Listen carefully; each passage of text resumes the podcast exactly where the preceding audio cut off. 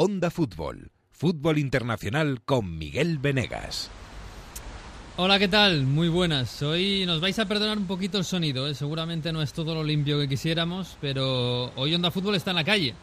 Y las calles de la capital del imperio, donde todo empezó en el fútbol. Estamos en Londres, concretamente parte oeste.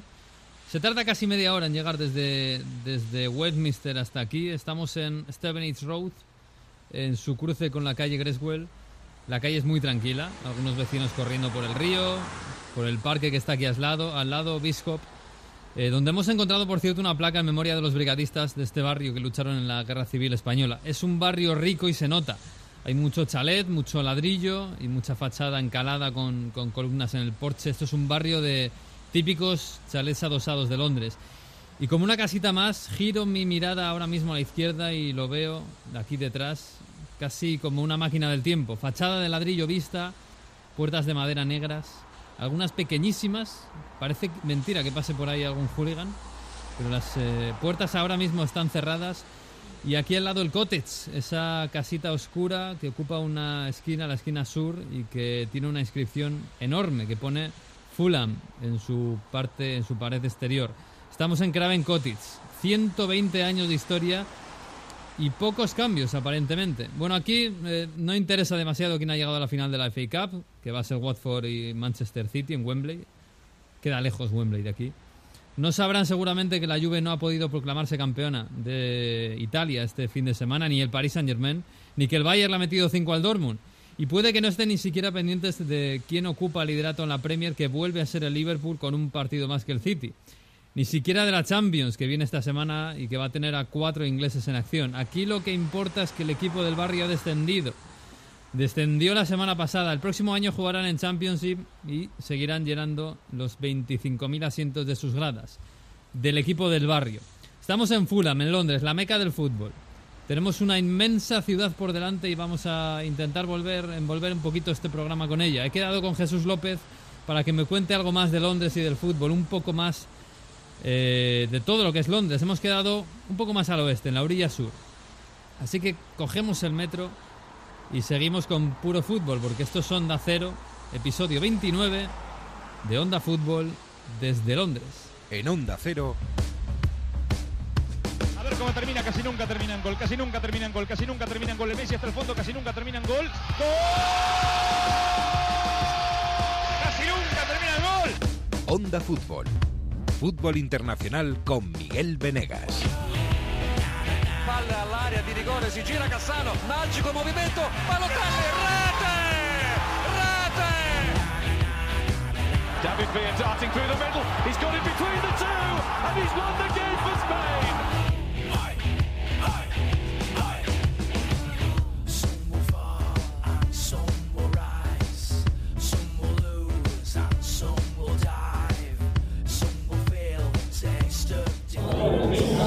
Sigue haciendo frío aquí en Londres, en el centro, pero aquí hay un poquito más de ambiente. Eh, hola Jesús, ¿cómo estás? ¿Qué tal, Miguel? Bienvenido. ¿Dónde me has traído? Esto está más céntrico, ¿no? Aquí hay más ambiente, más, más cerveza, más pintas. Sí, más de todo, más de todo. Este es tu día de partido en London Bridge, en la zona del Borough Market. Eh, estamos en eh, un sitio que recuerda algo, por desgracia, a la gente de deporte en el sentido negativo. Aquí fueron los atentados de, de London Bridge, los atentados en la noche en la que el Real Madrid ganaba la Champions en Cardiff ante la Juventus. Eh, fue aquí donde se produjeron aquel atentado, aquellos eh, eh, asesinatos. Entre las víctimas estaba un español, Ignacio Echeverría, que murió cuando intentó defender a un transeúnte de, de los terroristas.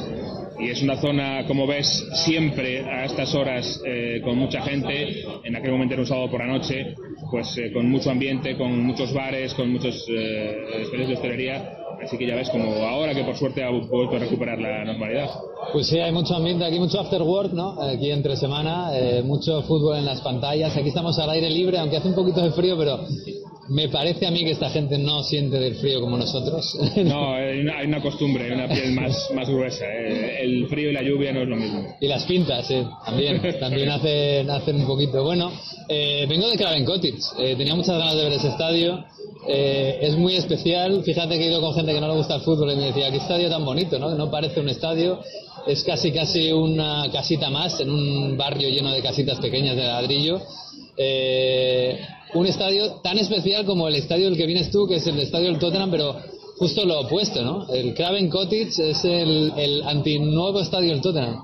Sí, algo así. Además es que eh, White Hart Lane tenía un poquito esa, ese carácter ¿no? de, Craven Cottage, de integrarse más en el barrio. Es verdad que, bueno, no tanto como Craven Cottage, obviamente, porque es algo único. El estadio del Fulham, desgraciadamente, ya eh, en Championship de nuevo para el año que viene.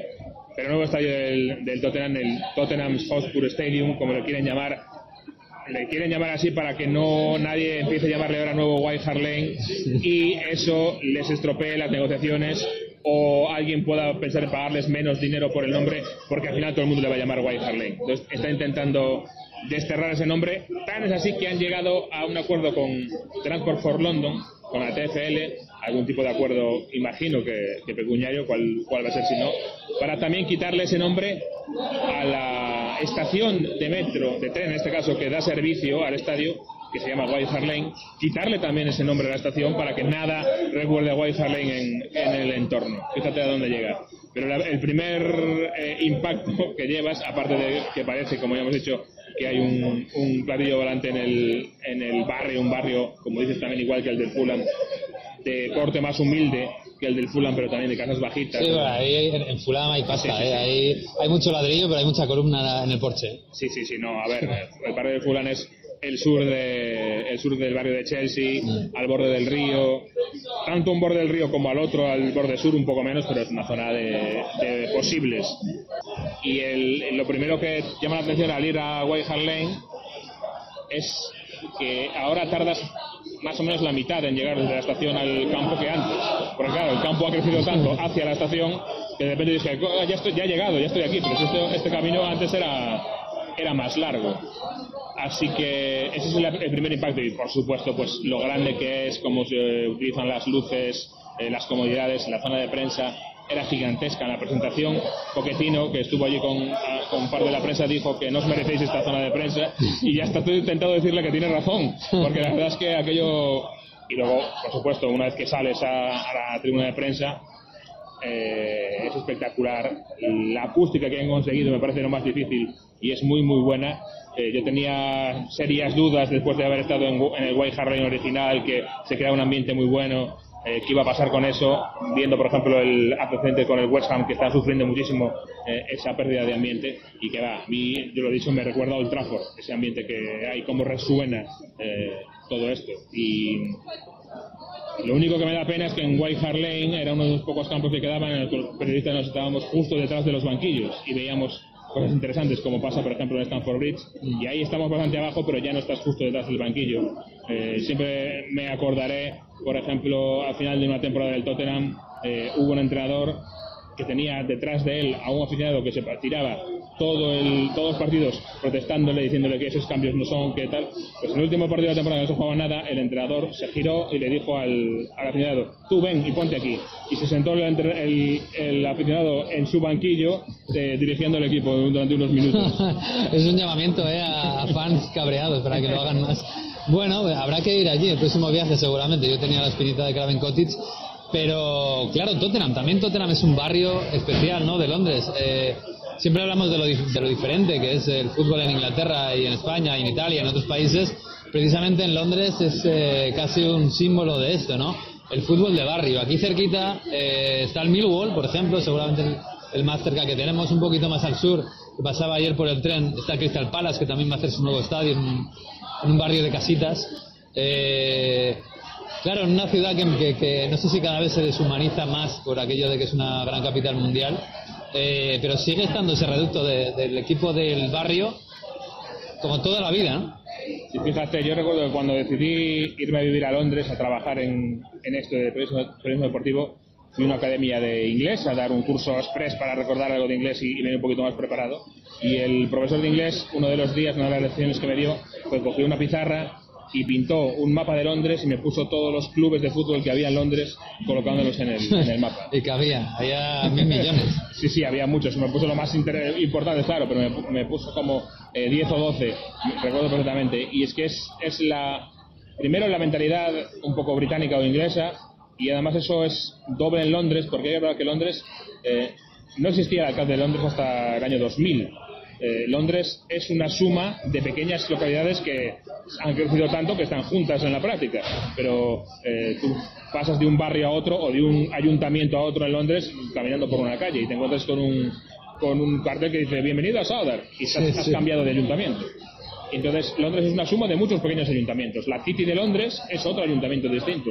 Además, uno especial porque, eh, bueno, la reina sabes que tiene que pedir permiso en teoría para entrar allí. Y bueno, este tipo de. Sí, de- pocos impuestos. Exacto, este tipo de tradiciones. Pero mm, al final, todo eso está dentro de la psique de- del aficionado y se traslada, por supuesto, al fútbol. Y cada uno va tirando por su barrio. Mm. Yo me acuerdo de un aficionado que hace muchos años ¿eh? que, me, que me decía, yo soy del Wimbledon y a mí no me preguntes quién es líder de la Premier, porque yo me preocupo de la cuarta división donde estamos ahí luchando para pelear, para subir y tal. Pero bueno, oye, y aquí en Londres, claro, eh, la pelea ahora mismo no está aquí, el título de la Premier, ¿van con el Liverpool o con el City? Yo creo que con ninguno de los dos. Fíjate, el, el equipo en Inglaterra que quizá tiene más afición fuera de su, de, su, de su ciudad, de su hábitat, es el United. También porque es el que en las últimas décadas era el, el dominador de mano de Ferguson. Y a un, United, a un aficionado United le dice si quieres que gane el City o el Liverpool y es susto o muerte. Pues eh, que no sé, que se cancele la liga y que no gane nadie. Es lo que preferiría del United. Con lo cual, eh, en, en Londres, donde así que hay mucha más gente mm, extranjera, etcétera, yo creo que el Liverpool quizás tira un poquito más. Mm, Te digo una cosa, el viernes estaba ya aquí, eh, iba siguiendo un poco el Liverpool como iba con el móvil y estaba en una zona de bares por aquí cerca, eh, en el mercado metropolitano, y, y nadie hablaba, nadie estaba viendo el Liverpool, eh, también te lo digo. Eh, y la Champions, claro, eh, bueno, veníamos de un fin de semana, es verdad, otra vez eh, raro, ha ganado el Liverpool, el City no ha jugado eh, porque tenía la Copa, el Liverpool es el líder otra vez, aunque de aquella manera, tiene un partido más. Y viene la Champions. tenemos el- la eliminatoria más bonita es el City contra el Tottenham. Eh, bueno, el City parece que es bastante favorito, el Tottenham un poquito irregular. Va a haber nuevo estadio, eso mm, va a tener eh, en principio un plus para los de Pochettino, que bueno, que vamos a ver si vienen de menos a más o de más a menos, porque han dado algunos vuelcos esta temporada. Eh, ¿Cómo está la cosa? Ah, oh, favorito obviamente es el City, por supuesto. Eh, el City lo decíamos hace un par de semanas. Si revisas los eh, sorteos que ha tenido este año, tanto en FA Cup como en Copa de la Liga como en Champions, ha tenido bastante suerte con los con los sorteos. En este, en este caso, en eh, la Champions no le ha tocado el más fácil, pero tampoco ni mucho menos uno de los más difíciles. El Tottenham a ver, eh, al City lo que le podemos echar en cara, yo creo, y es lo que realmente eh, impide que el City sea un gran favorito para la Champions, es la falta de experiencia en la competición, el no haber llegado más allá que aquellas semifinales de, mm, eh, de Pellegrini, en el que empató a ceros en, en casa contra Zidane, casi recién llegado al Madrid, y luego se subió 1-0 solo en el Bernabéu, la eliminatoria final, Sí. el resultado final fue 1-0. Aparte de eso, poco más el City, pero claro, es que si hablamos de experiencia, el Tottenham tiene mucho menos. Con Tottenham se queda en, eh, en aquella eliminatoria contra el Inter, ¿no? Si no me equivoco. Fue hace ya mucho tiempo, claro. Gareth Bale era extremo izquierdo. Eh, desde entonces no ha vuelto a unos, unos cuartos de final. No, no, no. Y año pasado tuvo aquel accidente, entre comillas, con la Juventus, cuando lo tenía hecho en el partido de vuelta y al final se le acabaron remo- remontando al final de todo. Ha estado varias veces casi a punto, pero no. Con lo cual, yo al Tottenham lo que le veo, la incógnita que veo es el factor campo. El nuevo estadio, lo que pueda eh, darle de especial ese campo, yo creo que es su, su mejor baza en cuanto al tema anímico. Futbolísticamente, sabemos que es muy buen equipo y que no es como el City. Sí, en principio a ver cómo está Harry Kane, cómo está Dele Alli, cómo está Son, cómo está Eriksen. Al final va a depender un poco de todo eso. Eh, y el United de Barça, porque evidentemente Liverpool y la Juve son favoritos. Todos esperan que pasen a semifinales, aunque vamos a ver, porque Porto y Ajax, oye, sobre todo el, Ajax, ¿no? Ha demostrado que se puede cargar a cualquiera. Eh, ¿Cómo llega el United al partido del Barça? Claro, el United ha dado tantos tumbos esta temporada que ganó 10 partidos seguidos con, con que ahora llega pues un poquito peor, con algún bache. El Barça, que le hemos, dado, hemos visto también dar tumbos, ahora parece que Messi está en su mejor momento otra vez. Y al final, bueno, si todo tiene que depender de Messi, el United va muy mal. Eh, pero no sé cómo, cómo se ve aquí la llegada de este United con el que nadie contaba para jugar contra el Barça. Yo creo que en el United ha hecho daño la derrota, no, la doble derrota contra el Wolverhampton en Liga y en Copa, porque llega justo el momento en que después de, la remontada en Champions en, en París eh, se veían con una moral tremenda y además viviendo desde muy atrás y llegando a, ahora a estar ahí en el top 4 eh, peleándolo pues, de forma muy cercana. Pero claro, esa doble derrota ante, lo- el Wolverhampton eh, vuelve a tener un poco de dudas justo cuando eh, se había anunciado la renovación de, de Solskjaer y, y todo parecía maravilloso y fantástico. Algo de duda hay. Y claro, si yo por ejemplo tiene el Barça con Messi, pues algo más de duda hay. Yo creo que en ese sentido United tiene un poquito asumido el, el papel de, de segundo, de no favorito en la eliminatoria. Y a partir de ahí, eh, bueno, no hay que olvidar que es un vestuario que estaba medio roto, que mm, eh, de un lado ha sabido salvar la temporada de momento y que sabe que ahora mismo su gran objetivo es la cuarta plaza porque la Champions a todo el mundo le gusta pero yo creo que la ven de lejos poder ganarla Oye, Old Trafford, claro, en principio el partido de ida, Old Trafford tiene que tiene que, que- que- que estar on fire. Eh, yo imagino que un equipo que desde que se fue Ferguson no está en una como esta, tiene que ser una noche muy especial para ellos. Sí, no, lo es, lo es porque, como tú dices, noches europeas en Champions han tenido muy poquitas. Eh, la victoria de la Juve- con la Juventus eh, este año y la victoria con el Paris Saint-Germain, pero yo me acuerdo Bueno, la victoria en la vuelta en En la París, vuelta, porque en la ida tampoco. Exactamente. Y, y yo recuerdo que la última gran noticia que tuvo eh, fue con Ferguson. A partir de ahí, incluso hubo con el Olympiacos, me acuerdo, el año siguiente a la ida de Ferguson con, con David Moyes. Le, le echó el Olympiacos de, de la Champions y a partir de ahí estuvo varios años fuera de la Champions. Con lo cual, el United ahora tiene que escalar un poco de vuelta a ser uno de los grandes de esta competición. Bueno, oye, run run con, con De Gea, porque claro, la semana pasada, que es lo- el último partido que ha jugado De Gea y el, United, eh, las sensaciones son de mucho nerviosismo. Y además va a jugar contra el Barça, que en España pues hay mucho run run con De Gea, con la selección. Yo no sé aquí si se le mira tan, tan, con tanta lupa últimamente como en España. Hombre, De Gea con el United tiene mucho más crédito que con la selección española, porque ha hecho muchas más buenas paradas con la selección, con el United, perdón, que con la selección española. Y de hecho, pues eh, se habla casi más de De Gea en, en cuanto a su renovación, si va a renovar con el United o no, si se va a quedar o si se va a marchar, que de otra cosa. Es verdad que, es- sobre todo este año, después del Mundial, que a los ingleses les importa menos, pero lo han visto también, por supuesto, y que eh, bueno empezó regular de Gea luego hizo muy buenos partidos y últimamente sí ha tenido algún error más con el United que es algo un fenómeno relativamente nuevo porque no había tenido muchos. Eh, sí es verdad que mm, todavía no ha calado eso como en España y de momento en De Gea en el United los méritos son mucho mayores que los deméritos Bueno, en principio favorito el Barça, por supuesto, ¿no? sí sí desde luego Bueno, pues lo vamos a ver, lo vamos a ver. Hoy está empezando a llenar esto de gente. He visto por ahí policías. Yo no sé si hay algún, hay, hay algún conato de que alguien se le está yendo la mano, no lo sé. Eh, pero bueno, bueno, eh, yo creo que me voy a ir hacia el norte un poquito buscando al Emirates, buscando Highbury. Me han dicho que lo de Highbury, dentro de que los pisos que han hecho a lo mejor no, no, no, no y son muy caros, pero que merece la pena verlo. merece la pena verlo. Yo, yo fui hace muchos años, cuando llevaba poco tiempo viviendo en Londres, fui a verlo porque me hacía gracia y la verdad es que mantienen los edificios la forma de las gradas. Yo había estado en Highbury una vez en mi vida en un partido y los edificios mantienen la forma externa de las gradas, en una zona donde sería una puerta, pues te ponen un portal. El centro de los edificios, donde sería el terreno de juego, es un parque rectangular con forma de terreno de juego. Y justo debajo allí está eh, el parking y los edificios se llaman Grada Norte, Grada Sur, etcétera. Con lo cual tiene su gracia la verdad y al que tuvo la idea fue un crack porque esos pisos los ha medido por el triple de su precio a aficionados del Arsenal seguro. Hombre, eso grada norte, grada sur, eso se paga, seguro. Tiene su gracia y la gracia se tiene que pagar. Bueno, pues Jesús, me alegro que hayamos estado por aquí tomando algo. Veo por aquí gente tomando pintas de todos los colores. Es, es, es bonito, ¿eh? Me voy a poner, empieza a llover, me voy a poner a cubierto, voy a ver si llamo a Santomé, que, que a ver si me escucha un poquito mejor aquí. Y nada, eh, nos vemos en Madrid, nos vemos en, el fútbol, como siempre. Y ya veo que ha llegado la policía y ya cortas y te vas, ¿eh? Ya algo habrás hecho. Por si acaso, un abrazo, chao. Adiós.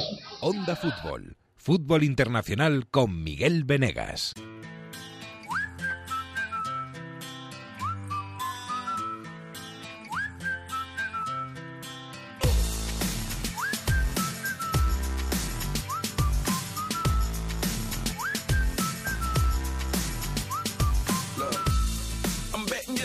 He metido aquí a resguardo, me parece que aquí se escucha bastante mejor. Ya he dejado allí a los ingleses que estaban pegándose o no sé, pegando gritos, no sé si discutían. Y aquí me va a escuchar mejor Santomé. Hola Sergio Santomé, ¿qué tal? Muy buenas. ¿Qué tal, Miguel? Muy buenas. ¿Qué tal? ¿Cómo estás? Bien, bien, bien, aquí estamos. El fin de semana hay muchas cosas que he, visto que me he perdido.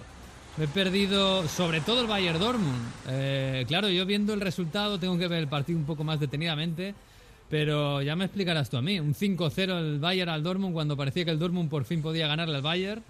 ¿Esto cómo ha sido?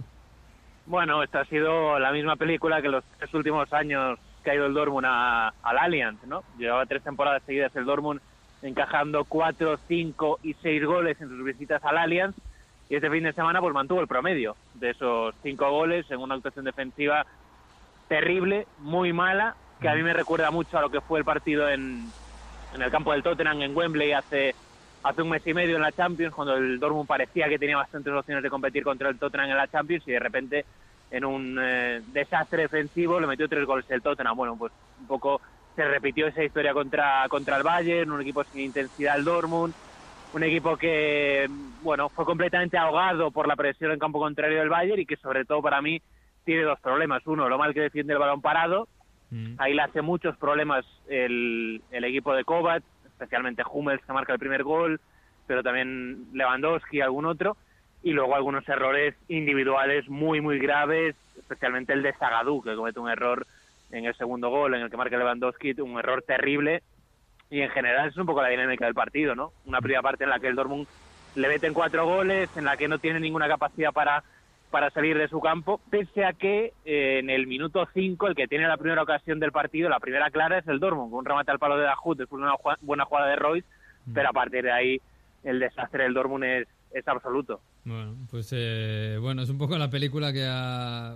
El problema que ha tenido siempre el Dortmund en los últimos tiempos. Bueno, vamos a ver, queda todavía tiempo y claro, están a un partido, ¿no? Esto del 5-0 suena muy fuerte, vamos a ver cómo lo asimila, sobre todo mentalmente, el Dortmund. Eh, el Bayern es favorito, vamos, lo lleva siendo toda la temporada, incluso en los momentos en los que el Dortmund estaba por encima. Eh, pero claro, eh, hay opciones todavía de que el Bayern no gane la liga. Los últimos dos partidos son Leipzig y Eintracht de Frankfurt, que son complicados. Sí, lo que pasa es que el Leipzig seguramente en la penúltima jornada ya esté clasificado para Champions y no se juegue nada, porque ha tomado ya una ventaja muy importante sobre la cuarta plaza, más después de ganar este fin de semana 2-4 remontando en el campo del Bayer Leverkusen. Y, y yo sobre todo lo que no veo ahora mismo es al Dortmund ganando los seis partidos que le quedan. Mm. Eh, primero porque creo que queda muy tocado anímicamente después del 5-0 y después de lo mal que jugó.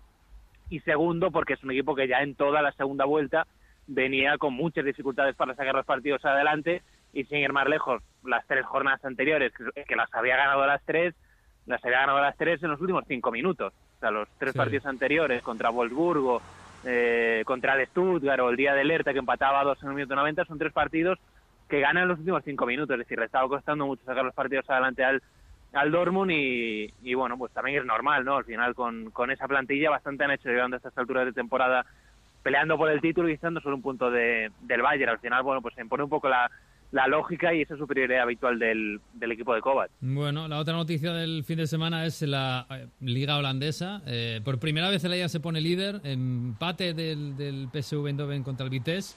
Eh, bueno, no sé si se está desfondando un poquito el PSV, porque empezó la temporada como un tiro y el Ajax poco a poco, claro, después de encima de ganar al Madrid, con, con lo que ello supuso también anímicamente, eh, ahora mismo el Ajax tiene que ser el favorito para ganar la Eredivisie. Sí, ahora es favorito y bueno, después de lo que pasó la semana pasada con ese triunfo del Ajax 3-1 contra el PSV, pues si mirabas el calendario del, del, equipo de Eindhoven, veías precisamente esto, ¿no? Que lo que le quedaba en el calendario, lo más difícil lo tenía esta semana, porque era un partido, una salida complicada al campo del Vitesse, con un Vitesse que se estaba jugando Europa League, y, y le salió mal, le salió mal porque el equipo no, no defendió bien, encajó tres goles, a pesar de que Irving Lozano estuvo muy bien. Me parece que al equipo le falta, digo al PSV, un poco de calidad en el centro del campo para este tipo de, de partidos, para llevar un poco más la iniciativa. Y, y el Vitesse, bueno, les empata ese partido, les quita dos puntos, golazo de Odegaard, que sigue a muy buen nivel y, y marcó un golazo en este partido para empatar contra, contra el PSV, y ahora el Ajax lo tiene en su mano. En Holanda cuenta la diferencia general de goles, están empatados a puntos, y en el tema de los goles creo que el Ajax le saca, no sé, nueve o diez goles de, de diferencia al PSV, es decir, que es una buena ventaja para, para el equipo de Ten Hag. Mm, Bueno, vamos a ver, porque se pueden pasar los últimos partidos marcando 5 o 6 goles en cada partido los dos equipos, ¿eh? porque dominar dominan. Eh, bueno, es verdad que el PSV últimamente un poquito menos, pero bueno, vamos a ver. Eh, bueno, de Inglaterra, la final City-Watford, quizás no es la que esperábamos, ¿no? Esperábamos un poquito más al Wolverhampton, pero bueno, el Watford es un equipo también difícil de ganar, ¿no? Incluso para el City. Sí, eh, era favorito el Wolverhampton y, y fue preciosa esa semifinal, ¿no? Creo Mm. que más que la primera por bueno por cómo transcurrió, por La primera te decepcionó un poco el City, 1-0, un gol Bueno. en los primeros minutos. creo que jugó muy por debajo de su nivel habitual. Mm. Eh, no sé hasta qué punto influyó el tema de la Champions, el tema de la Premier, el, el sentir que a lo mejor no era un partido para apretar al 100%, porque venían eso, de un desgaste importante en la Premier, de jugar en tres semanas, sabiendo que tienen ahora eh, los cuartos de la, de la Champions en seis días. Eh, bueno, pues no sé hasta qué punto eso eso influyó, pero evidentemente la diferencia de nivel entre el City y el Brighton no es no es de un gol. Mm. Pero en cambio la segunda semifinal me pareció preciosa. Fue preciosa sobre todo los últimos 10 minutos con ese golazo de, de, Eulofeu cuando, cuando parecía que el Wolverhampton lo tenía hecho, ¿no? Con una ventaja de dos goles, sabiendo lo sólido que es este equipo, lo difícil que es remontarle al equipo de, de Nuno, pero entre el golazo de, de Deulofeu y luego la mano de Den Donker, bueno, pues cambia el partido y en la prórroga se lo lleva se lo lleva el Watford, que también está haciendo una muy buena temporada con, con Javi Gracia y que tiene un mérito extraordinario lo que ha hecho tanto en la Premier haciendo una buena liga como metiendo al equipo en la, en la final de la Copa, que no lo hacía el Watford desde el año 84. Mm. Opciones para el Watford. En La, la, la FA Cup suele haber algunas. eh, vamos, es, es fácil que en una final de la FA Cup pueda haber alguna sorpresa. Incluso al City Sí. le, le han hecho alguna sorpresa. No sé si fue el Swansea le ganó la copa. El último, la última sorpresa fue la del 2013, que el Wigan le ganó Mm. El la Copa al Manchester City. Sí, el Wigan. El Wigan de Roberto le ganó la Copa al Manchester City y bueno, de vez en cuando hay ese tipo de sorpresas, ¿no? También Mm. a partido único, eh, en Wembley, campo neutral, bueno, suele Pero- haber un poco más de igualdad entre los entre Pero no los lo equipos. ves, ¿no? ¿no? No te lo imaginas. Me extrañaría mucho, Mm. me extrañaría mucho, pero bueno, el Manchester City este año se le han atragantado varias veces ese tipo de equipos, equipos duros, rocosos, el Crystal Palace le ganó, el Leicester le ganó, ese tipo de equipos al Manchester City varias veces le han dado le han dado algún susto. Y el Watford, bueno, pues por la forma que tiene de jugar, por lo ordenado que es, porque arriba tiene, bueno, opciones ofensivas con con Deulofeu, con Dini y compañía, pues bueno, tienen que tienen que competir y tienen que confiar en que para ellos es evidentemente una, una oportunidad histórica. Mm, Desde luego, sí. Bueno, pues veo que me he perdido bastantes cosas este fin de semana. Tengo que ver un poquito, sobre todo ese Bayern Dortmund. Eh, pero bueno, lo que viene esta semana es otra de la Champions. Llegamos ya a cuarto de final.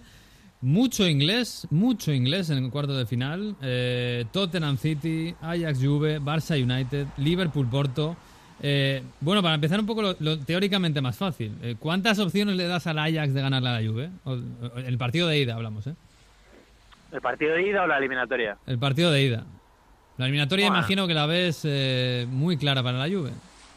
Sí, la eliminatoria la veo muy clara para la Juve y la ida, bueno, puede puede competir la Ajax. Eh, si mantiene el nivel de los últimos partidos importantes, si juega como jugó contra el Madrid, bueno, puede puede tener alguna opción, pero a ver, por un tema de ya no solo de nivel, sino de estilo, creo que el Ajax es un estilo que le va bastante bien a la Juve, Mm. porque la Juve ese tipo de estilo lo, lo sabe contrarrestar muy bien. Eh, es difícil que le haga daño defensivamente a la Juve y luego pues la Juve con lo que tiene arriba al final hablamos de, de, de una pegada enorme y de una capacidad ofensiva con Cristiano recuperado, con Mandzukic y con el otro que juega en ataque, ya sea Dybala, ya sea Bernardeschi, pues que para el Ajax me parece que va a ser muy muy difícil esta esta eliminatoria, pero bueno, yo creo que después de lo que hicieron contra el Madrid, el buen tono en el que están en esta segunda vuelta, yo vamos, no descartaría nada. Bueno, eliminatoria Liverpool Oporto. ¿Alguna opción para el, el Oporto? Hombre, algunas siempre, claro. Pero ¿cuántas opciones? Poquitas, ¿no? Bueno, más que el año pasado, más que el año pasado. Yo no, no veo una diferencia tan, tan grande en esta eliminatoria como la que hubo el año pasado con aquel 0-5 en Dragao. Me extrañaría muchísimo que se repitiese eso. Eh, primero porque el Liverpool ya no es un equipo tan exuberante ofensivamente como lo era el año pasado. Le cuesta mucho más hacer goles. Solo hay que ver las, las cifras de goles que tiene desde, desde el mes de enero. Y que el Oporto, pues hombre, evidentemente le falta algo de calidad ofensiva, que no tiene grandes recursos en ataque, pero no, en defensa es un equipo sólido que yo creo que ha empeorado ligeramente con a ver, dicho así suena un poco raro, pero con la llegada de Pepe, no Mm. por la propia llegada de Pepe, sino por el desplazamiento de Militao Sí. a banda derecha, creo que el equipo ha pedido- perdido un pelín de solidez defensiva, pero igualmente es un equipo que, que creo que va a jugar muy arropado, creo que va a jugar a, a conceder muy poco, a no atacar demasiado y eso bueno, puede llevar la eliminatoria a un contexto de eso, de que pasen pocas cosas y ahí pues podemos imaginar un resultado más o menos cerrado dentro de que el Liverpool es bastante o muy Mm. favorito. Bueno, puede ser, sí, puede ser un partido de, de intentar el cerrojazo por parte del Oporto. Evidentemente, cuanto menos pase, seguramente será mejor para los portugueses en Anfield. Eh, Tottenham City, en principio el City tiene que ser favorito, pero mm, bueno, quizás el, el- el factor campo, que, que me decía ahora Jesús López, ¿no? Estrenan campo, estrenan campo en, en- en la Champions. Bueno, el momento de, de Harry Kane, Sí, yo, bueno, yo en el factor campo no creo mucho, eh, pero me parece que es de las cuatro eliminatorias la más igualada, sin ser 100% igualada. Pero Mm. me parece que es donde donde menos distancia entre los dos equipos, ¿no? Por muchos motivos, no solo por un tema de plantilla, también por un tema de que se conocen mucho, de que para el Manchester City tiene un punto de, de dificultad jugar este partido precisamente por eso, es un rival que le conoce perfectamente, al que se enfrentan permanentemente en Inglaterra, un rival al que se tienen que enfrentar dentro de 10 días también en la Premier. Eh, el Tottenham sabe cómo jugarle, aunque es verdad que si tú analizas los últimos enfrentamientos, al Manchester City se le ha dado bastante bien y algunas de las mejores actuaciones de los Sí. últimos dos de las últimas dos temporadas del City han sido contra el Tottenham. Especialmente recuerdo la del año pasado que le metieron cuatro goles jugando un partido en el Etihad maravilloso. Entonces, el Manchester City es favorito, pero pero con eso, con, con las posibilidades bastante altas de- del Tottenham. entonces el, el Barça United lo ves claramente favorito el Barça. Sí, sí, claramente favorito el Barça. Me parece que me parece que es una eliminatoria de un- con un dibujo muy claro, que este United es muy defensivo. El United desde la llegada de Solskjaer siempre en los partidos importantes, bueno, importantes, contra rivales fuertes, vamos a decir, Mm. juega mm, a defender claramente. Lo hizo contra el Tottenham, lo hizo contra el PSG, lo ha hecho en algún otro partido en Inglaterra. Y vamos, esto no va a ser una excepción. El equipo va a jugar muy metido atrás y, a la- y buscando la contra. Buscando la contra con, imagino que dejar arriba a Martial y a Rashford, que serán bueno las dos opciones. Quizás incluso con un rombo en el centro del campo, que lo viene probando bastante Solskjaer en las últimas semanas. Mm. Pero me cuesta mucho imaginar a este equipo 180 minutos resistiendo contra, especialmente contra Messi y contra Luis Suárez. Creo que es muy difícil con, con la defensa, con los centrales que tiene el United, pero evidentemente es un equipo mejorado en las últimas semanas, en los últimos meses y que tiene un punto de un punto anímico mucho mejor que, que en Navidad. Bueno, pues lo veremos. Va a ser una semana muy bonita. Ya saben, la semana siguiente es la, la de la vuelta. Así que la Champions ya se va a cerrar poco a poco. Bueno, Santomé, pues eh, nada, te veo la te- semana que viene. Dime. Hemos tenido, por cierto, eh, la resolución de las, los cuartos de final de la Youth League. Sí, es verdad. Tenemos Final Four. Tenemos Final Four, que es a finales de, de este mes, Mm. solo con un equipo español, Sí. eh, el Barça. El Madrid se quedó a las puertas, el Barça está ahí. ¿A quién ves favorito de los cuatro? Ahora mismo al Barça. Al Barça, claramente. El Barça es claramente el favorito, juega su semifinal contra, contra el Chelsea, la otra Hoffenheim o Porto, Mm. y todo lo que no sea una final o Porto-Barça sería, bueno, Sí, una sorpresa. Bueno, pues lo veremos. Un abrazo, Santomé. Un abrazo. Hasta luego, chao. Si vince o si perde da sempre. Gol del Milan, se scrive Piatek, se pronuncia Christoph Piontek. Siamo tutti Muhammad Ali. Qui si vince o si perde in un attimo. Es el hombre del momento de la Juve. Define Ken, marca su quinto gol en Serie A. Remonta la Juve, le ha cogido el gusto a remontar. Juve 2, Milan 1. Pues ahí está otro golito de Mois Ken, porque se pronuncia Ken. Eh, allá por Turín está Mario Gago. Hola Mario, ahora te escucho más lejos. Hola, ¿qué, qué tal? ¿Cómo estás? ¿Qué tal? Buongiorno, good morning, ¿cómo estás por ahí por Londres? Pues bien, bien, bien, hombre, por aquí muy bien. Lo que pasa es que, claro, da poco tiempo a echar un ojo a lo que pasa por allí, más allá de cómo va eh, el Juve Milan, eh, que empezó de una manera, terminó de otra. Terminó como siempre, ¿no? Que diría. y, oye, lo primero, eh, estaba hablando con Santomé, claro, ¿hay alguna algún run run allí de que cuidado el partido de la Juve de Champions, cuidado que, bueno, que el Ajax eh, que puede hacer alguna puede hacer lo que hizo en el Bernabéu o no? hay respeto, porque además los enfrentamientos entre equipos italianos y el Ajax, sobre todo en los años 90, han traído, bueno, no voy a decir sorpresas, pero han traído una rivalidad muy importante, ¿no? Entonces, lo que ha ocurrido en el Bernabéu lleva respeto. Nadie está diciendo que, al menos a nivel eh, hacia afuera, que vaya a ser un rival fácil, porque juegan muy bien al fútbol y porque es verdad que la Juve, si intenta no mostrar eh, su faceta futbolística, es decir, si se encierra más, intenta salir al contragolpe, va a ser más complicado que si le juega de tú a tú. Entonces hay respeto, pero evidentemente la Juve es muy favorita. Además, recuperará a Cristiano Ronaldo, va a ir convocado al partido del miércoles. Lleva desde que se lesionó con eh, Portugal fuera, ya han tenido entre algodones para el partido de Champions pero es verdad que hay alguno que le dice que si no está al 100% no le van a utilizar de titular. Bueno, la sensación y además lo que ha dicho Alegri durante toda la semana es que hay señales muy positivas para que Cristiano Ronaldo juegue. Así que Bueno. todo indica que va, que va a estar en el ataque, donde no estaría Dybala y donde sí que estarían Mario Mandzukic y un, Feredi- y un Federico Bernardeschi que poco a poco está subiendo escalones en la escala de, de titularidad de una Juventus que en teoría en Ámsterdam podría repetir lo que vimos contra el Atlético de Madrid, es decir, esa defensa 3 falsa defensa 3, como digamos, con Enre Chan que baja a hacer el lateral derecho cuando sube Cancelo, con Alexandro que en ataque se proyecta mucho sobre el exterior, pero cuando hay que defender se pone con dos defensas de cuatro, y con la duda si Enre Chan recupera por ese golpe en el tobillo que recibió contra el Milan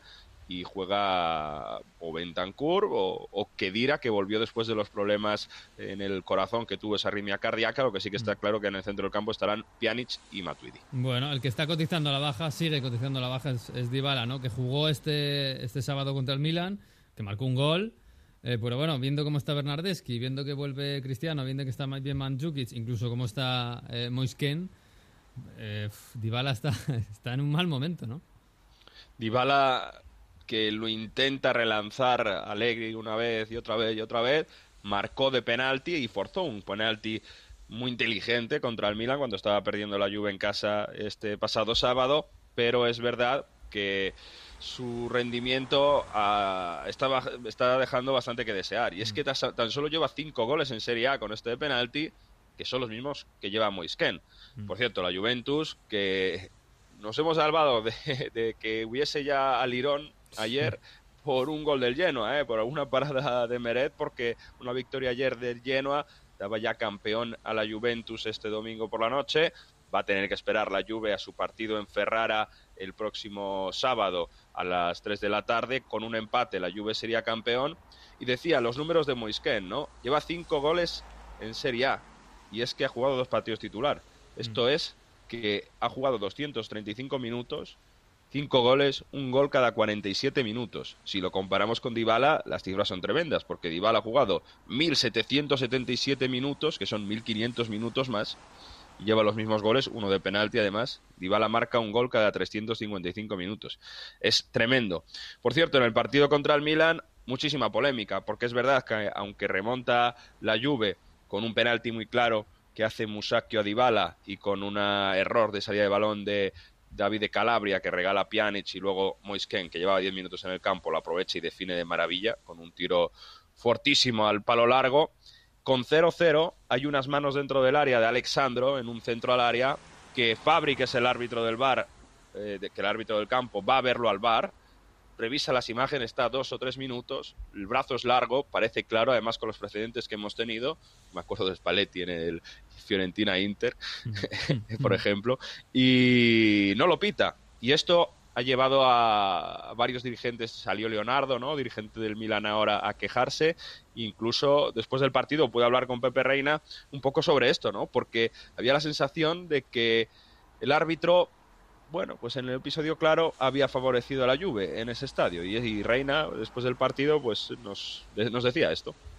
Con Pepe Reina, después del Juve Milan, lo, lo habéis tenido ahí, pero hay decisiones arbitrales han sido determinantes para no poder llevaros esta victoria, que os auparía ahí en zona Champions con un Pionte que sigue marcando, pero esas manos dentro del área, a veces las pitas, las has visto al bar, ¿qué ha pasado? Bueno, eh, contentos por, por, por la prestación. Yo creo que el equipo ha dado la cara, creo que el equipo ha estado hasta muy serio, eh, más allá de las decisiones arbitrales, creo que eh, nos tiene que servir para el futuro eh, en estos siete partidos que quedan.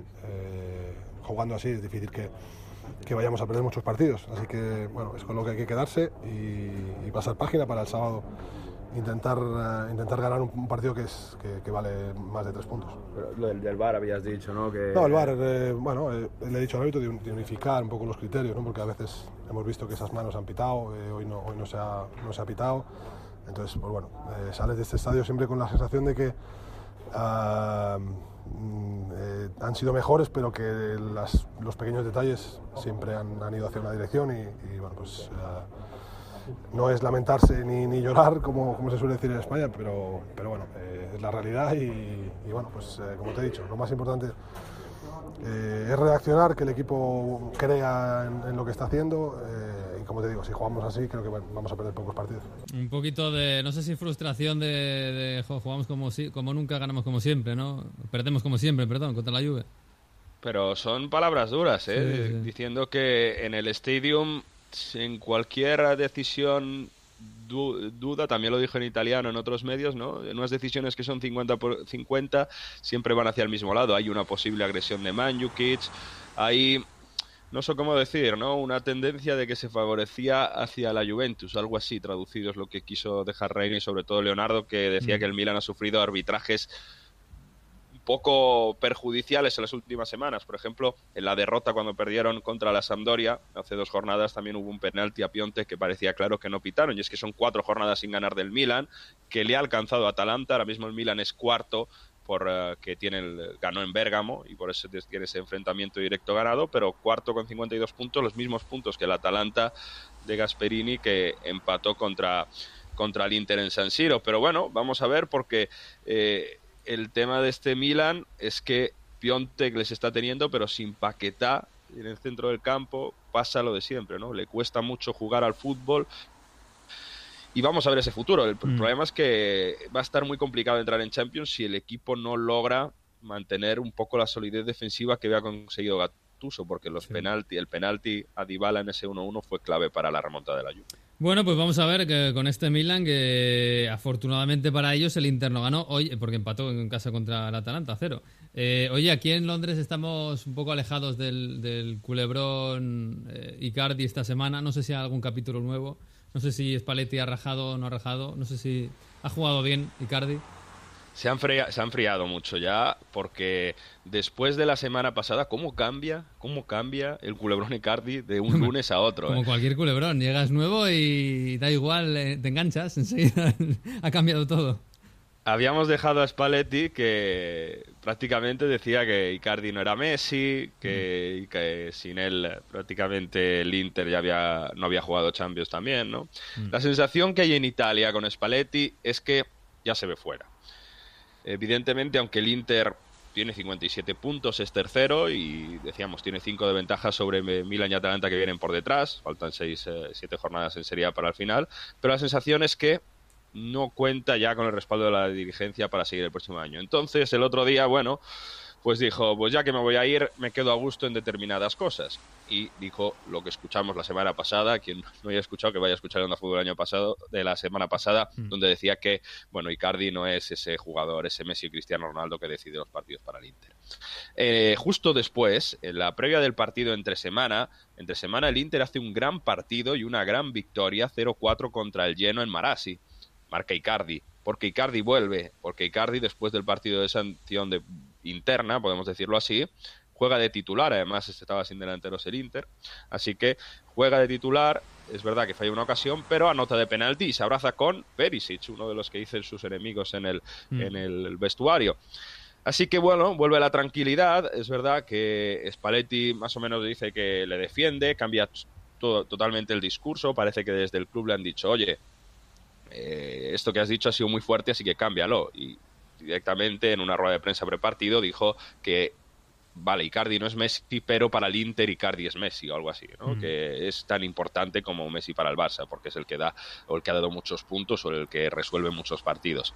Y con esto se presentó la Atalanta en eh, San Siro, ¿no? Contra un Inter vamos a decir, eh, con una formación prácticamente tipo, ¿no? Con ese vecino Icardi en, eh, en- en ataque, ¿no? Con vecino por detrás de Icardi, con Brozovic y Gallardín en el centro del campo y con ocasiones para los locales. De hecho, Icardi tiene una clarísima dentro del área contra Golini, el portero del equipo de Bérgamo, y la, se la tira encima. Es la ocasión más clara del partido. Ahí se lo podía haber llevado al Inter, que es verdad que a los golpes quizá tuvo más ocasiones. La Atalanta que no tenía a su gran delantero Zapata y bueno, eh, no sufrió un poco para crear ocasiones. Y la anécdota de este partido, o de, mejor dicho, del postpartido, es que fíjate que había salido en Alemania donde en un postpartido se habían juntado dos entrenadores, ¿no? No sé, ha sido esta semana en el Bayern Dortmund, me parece, ¿no? An- Analizando sí. el partido.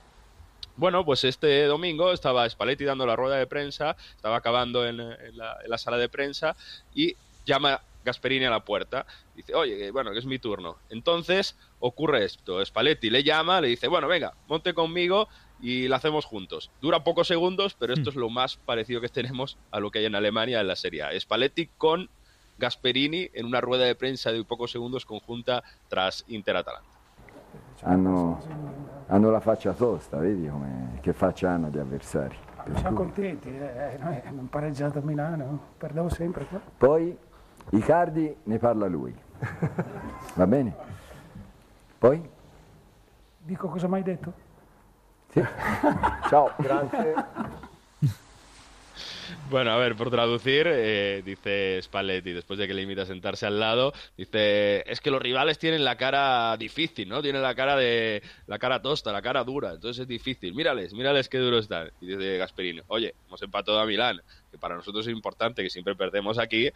Entonces, bueno, Spalletti, venga, más preguntas. De Icardi, de Icardi le preguntáis a él. Venga, hasta, luego. dice Gasperini. Dices, ahora os cuento lo que me ha dicho. Mira, entonces coge Spalletti, se va y, bueno, un poco de, de buen humor. Ya sabéis, Spalletti, somos muy fan de Sí. Spalletti y de sus caras de meme.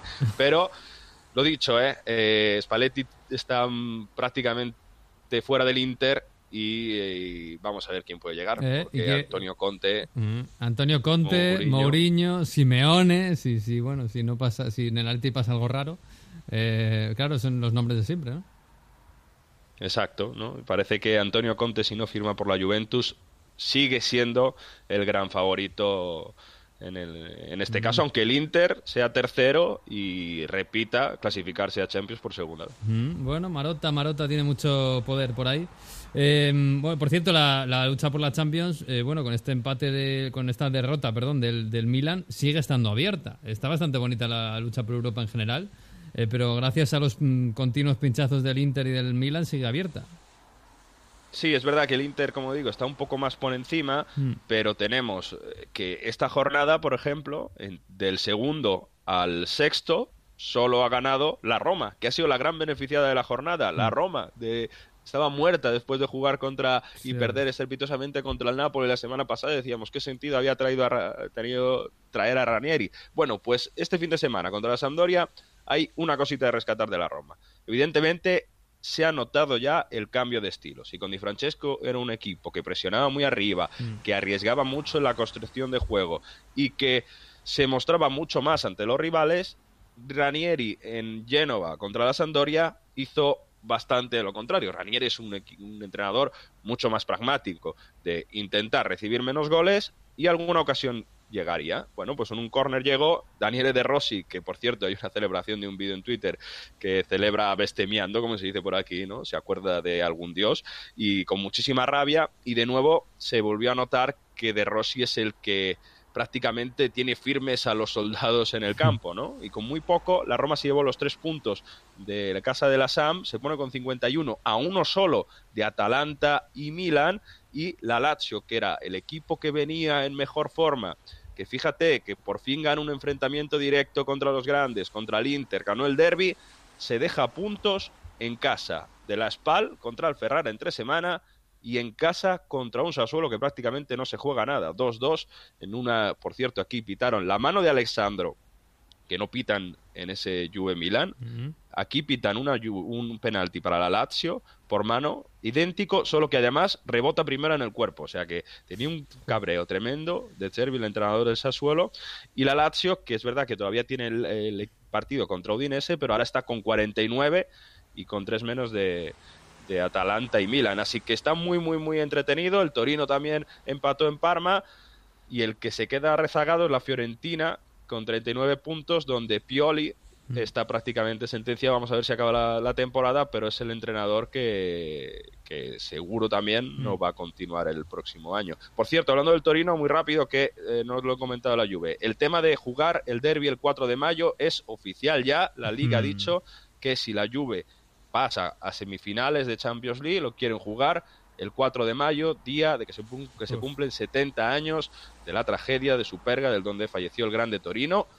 4 de mayo y van a intentar cambiarlo. Hay protestas en la ciudad. Eh, Cairo, el presidente del club. Si la Juve jugase las semifinales un día antes, es, decir, la ida el martes, se podría cambiar de fecha, pero vamos a ver porque esta va a traer bastante, bastante polémica. Así que también tendremos Culebrón 4 de mayo de Pues fecha con el derby. Un poquito de falsa- falta de sensibilidad eh, con un tema muy, muy, muy importante que es en, en Turín. Pero bueno, veremos. Eh, Tienes un minuto para contarme lo del, lo del el derby del, de Reggio Calabria en segunda división, ¿no? Hay que dar eh, un poquito de voz al sur de Italia, que normalmente no tiene tanto protagonismo. Hubo un Cosenza Crotone, es un derby poco habitual en la región de Calabria. Ganó el Cosenza 1-0 al Crotone, equipos los dos rosso blu y un Cosenza que el ha estado hace poco en Serie A, pero el Cosenza que está ahí, que está en Serie B, para ellos es un hito prácticamente, ha estado bueno, durante varias temporadas, pero se tuvo que refundar en 2011 y esa fue la cuarta refundación prácticamente del equipo, un equipo que tiene mucha historia, que se fundó en 1912, que le llaman los Lobos, como los Lobos de Avelino también, y bueno, pues eh, una región que futbolísticamente tiene poco que decir en Italia, por desgracia, que se enfrentaron en Serie B y que además tienen una pequeña hermandad no como con Catanzaro con la, con la capital, donde hay unos derbis que siempre son muy peligrosos. En este caso, un derby de Calabria, donde una aficiones hermanadas, con buen ambiente,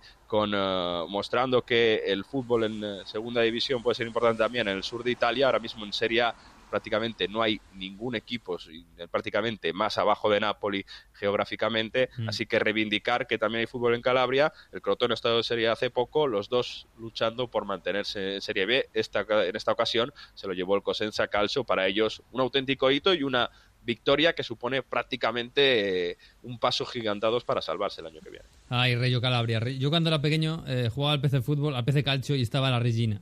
Me acuerdo, ahí donde habrá quedado la Regina, pero bueno. Bueno, eh, Mario, te dejo, que- te, te- te confieso que empiezo a tener un poquito de frío por aquí. ¿eh? Yo no sé en Turín si ha vuelto el- un poquito el invierno, pero aquí hace fresco. De que- lluvia ha vuelto. Sí, sí. Bueno, Te mando- tápate. Te mando un abrazo y te, te llevo algo, no sé, un, un, un, un imán de Craven Cottage o algo te llevo, ¿vale? Muy bien, ahí está lleno de italianos, ¿eh? O sea que... Uy, hay más, italiano- más italianos que españoles, sí, sí, parece mentira, pero sí. Estáis por todos lados. Un abrazo. Hasta la semana que viene. Chao, Chao. chao. Pues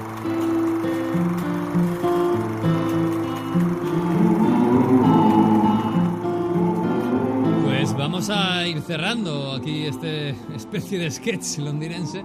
Pero antes de marcharnos, sí, tenemos historia. Tenemos una nueva sesión del curso de Historia Futbolística 2018-2019. Llega Víctor Gómez, el profesor, y nos cuenta esto. Este fin de semana se han disputado las semifinales de la Copa Inglesa y tenemos nuevos finalistas. Pero hoy nos remontamos al primer partido de la historia en Wembley, que nos dejó una imagen para la posteridad. En un campo de juego abarrotado, la foto más representativa de aquel primer partido jugado en el mítico estadio no se corresponde ni con un gol, ni a una jugada, ni siquiera con la entrega de la copa.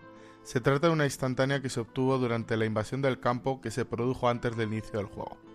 El antiguo Wembley, construido para la Exposición Imperial Británica de 1924 y conocido anteriormente como Empire Stadium, se adaptó para albergar la final de la FA Cup en su partido inaugural incluso antes de celebrarse dicha feria. De esta manera, el 28 de abril de 1923, el recinto estaba preparado para acoger su primer gran acontecimiento deportivo, y para ello la Federación Inglesa dio el visto bueno para que Bolton Wanderers y West Ham United jugaran la final de Copa de ese año. Al atractivo natural que significaba para los aficionados ingleses la definición del importante trofeo, se sonaba el hecho histórico que de presenciar el partido en el nuevo Coliseo. El ambiente primaveral y un fácil acceso al transporte público, una verdadera muchedumbre se acercó para seguir la final. Las puertas del estadio se abrieron con bastante antelación, aproximadamente tres horas antes del inicio. Pese a ello, en los primeros minutos el aforo de 125.000 espectadores ya se había quedado pequeño. La multitud desbordó las barreras y se abrió paso desde las gradas hasta el césped para evitar aplastamientos. En medio de este desconcierto se aproximaba la llegada al campo del rey de Inglaterra, Jorge V, que acudía como espectador de lujo para entregar el trofeo. Esto llevó a la policía a recurrir a su división de montados para tratar de dispersar a la gente del terreno de juego.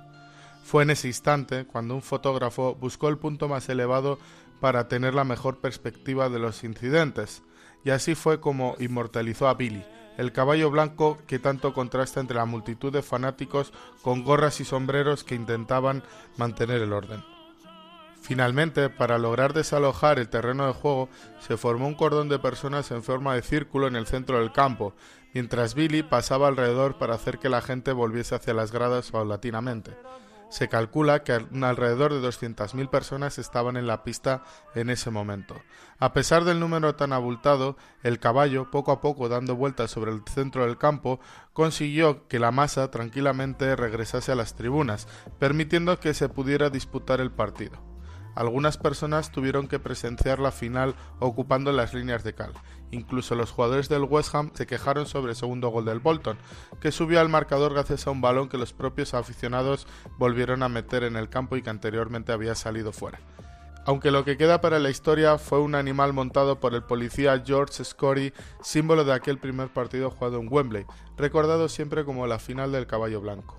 En 2005, una encuesta dio como ganador el nombre de Whitehall Bridge para bautizar el puente peatonal que da acceso al reconstruido estadio de Wembley. De tal manera, Billy, a un día de hoy, continúa presente en todas las finales de la FA Cup. Sí, señor, la primera FA Cup en Wembley. Qué lejos está Wembley. No sé si nos va a dar tiempo, me parece que no, a coger el metro e ir hasta allí. Pero bueno, hemos visto Craven Cottage, hemos eh, visto un poquito, eh, gracias a Jesús López, ese nuevo estadio del Tottenham. Y hasta aquí hemos llegado, nos vamos a marchar desde Londres y hasta la semana que viene. Ya saben que a partir de la una en Onda 0.es el próximo lunes estará colgado en la web el episodio 30 de Onda Fútbol. Hasta aquí este especial número 29. Disfruten de la semana, de la Champions, del fútbol, de donde sea. Y adiós.